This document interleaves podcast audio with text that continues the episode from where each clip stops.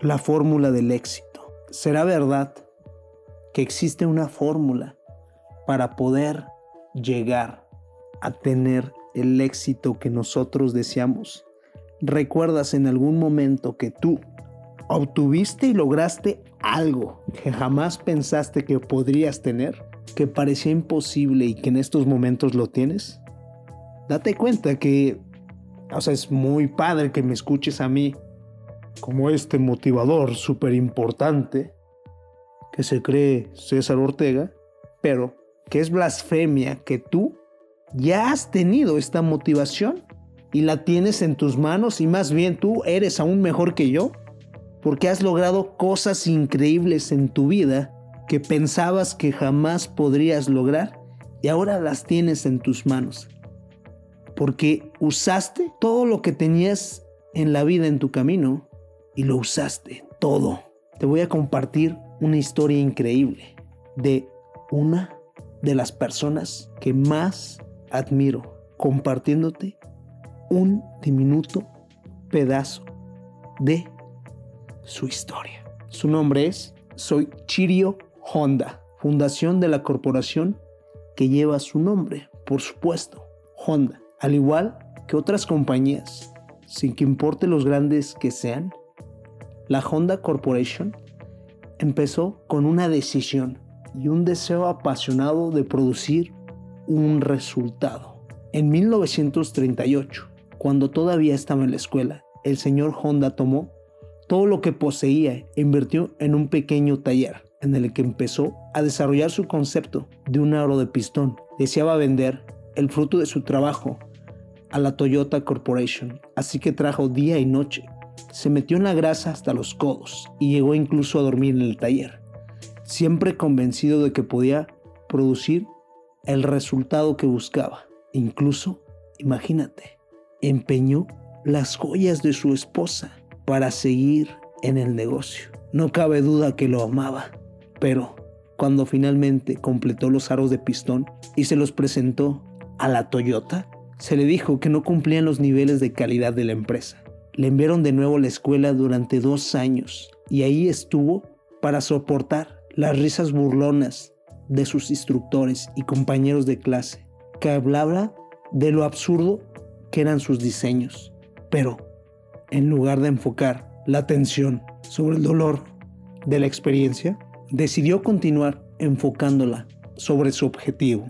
Finalmente, al cabo de otros años, para ser exacto, dos, Toyota le ofreció al señor Honda el contrato con el que él había soñado. Su pasión y sus convicciones demostraron su valor porque él sabía lo que quería. Emprendió la acción para conseguirlo. Observó lo que funcionaba y continuó cambiando sus métodos hasta que alcanzó el objetivo. Pareció una historia muy feliz, pero entonces surgió un nuevo problema. Es como todo, siempre van a suscitar problemas y problemas el gobierno japonés se estaba preparando para la guerra y se negó a entregarle el hormigón que necesitaba para poder construir su fábrica. ¿Y él abandonó por eso? No, enfocó la atención sobre lo injusto de la situación. ¿Tú crees que para él significó eso la muerte de su sueño? Desde luego que no, por supuesto que tú conoces Honda Corporation. Él y su equipo inventaron un proceso para crear su propio hormigón y después construir su fábrica. Durante la guerra fue bombardeada en dos ocasiones y quedaron destruidos grandes sectores de la industria. Y por supuesto, muchas de sus instalaciones quedaron destruidas. ¿Cuál fue la respuesta de Honda?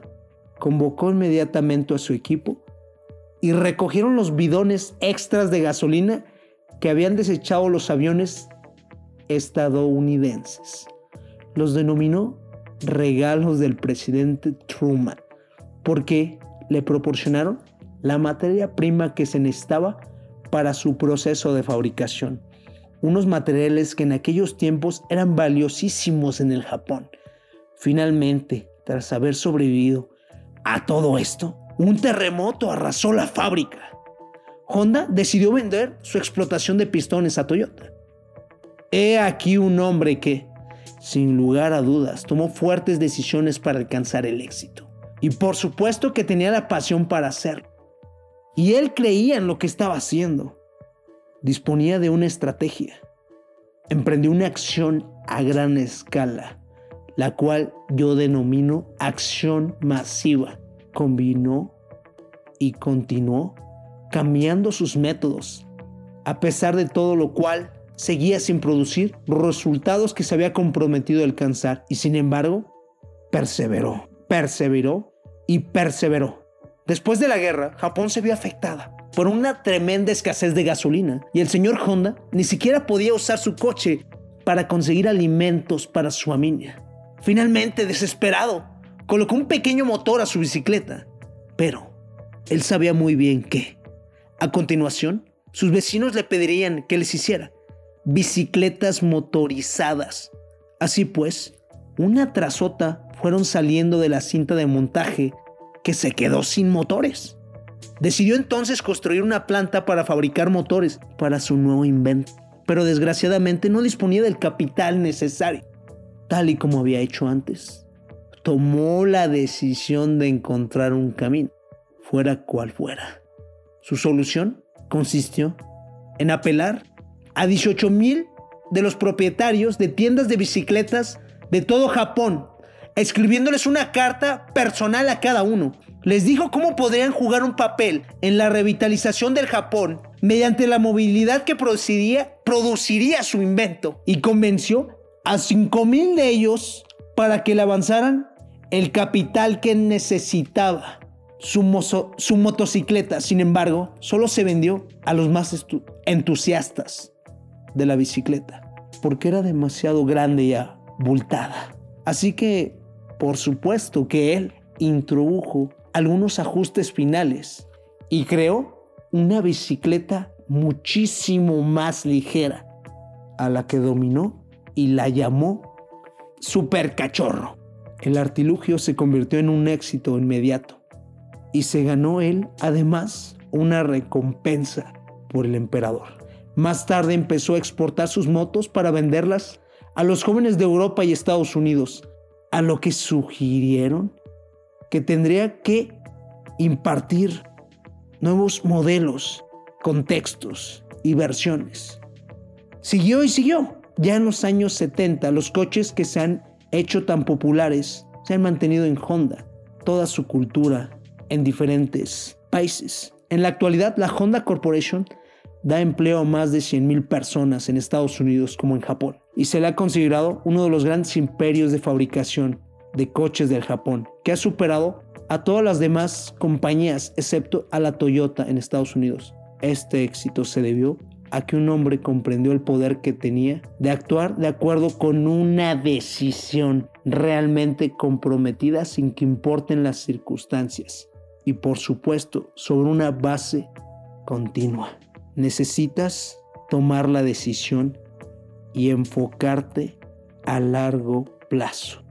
Lo que provoca el fracaso de la gente, en mi perspectiva, son las pequeñas decisiones que tomamos todos a lo largo de nuestro camino, porque ni siquiera el éxito o el fracaso son experiencias que se puedan producir de la noche a la mañana.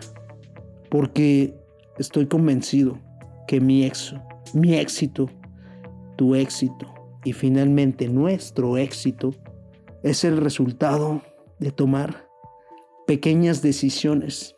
Una sonrisa, decidir contestar, hacer esa llamada, no hacer la llamada. Pero estoy seguro que tú estás decidido a alcanzar un nivel superior para contribuir, alimentar tu mente en lugar de que el ambiente te controle. Todo esto crea tu experiencia vital, creando tu propia filosofía de vida. Espero que te haya gustado la historia de Honda. Es increíble Recuerdo que me la contó mi padre, algunos ayeres. Gracias. Adiós por haber escuchado esta historia y por compartírselas ustedes mismos. Un abrazo.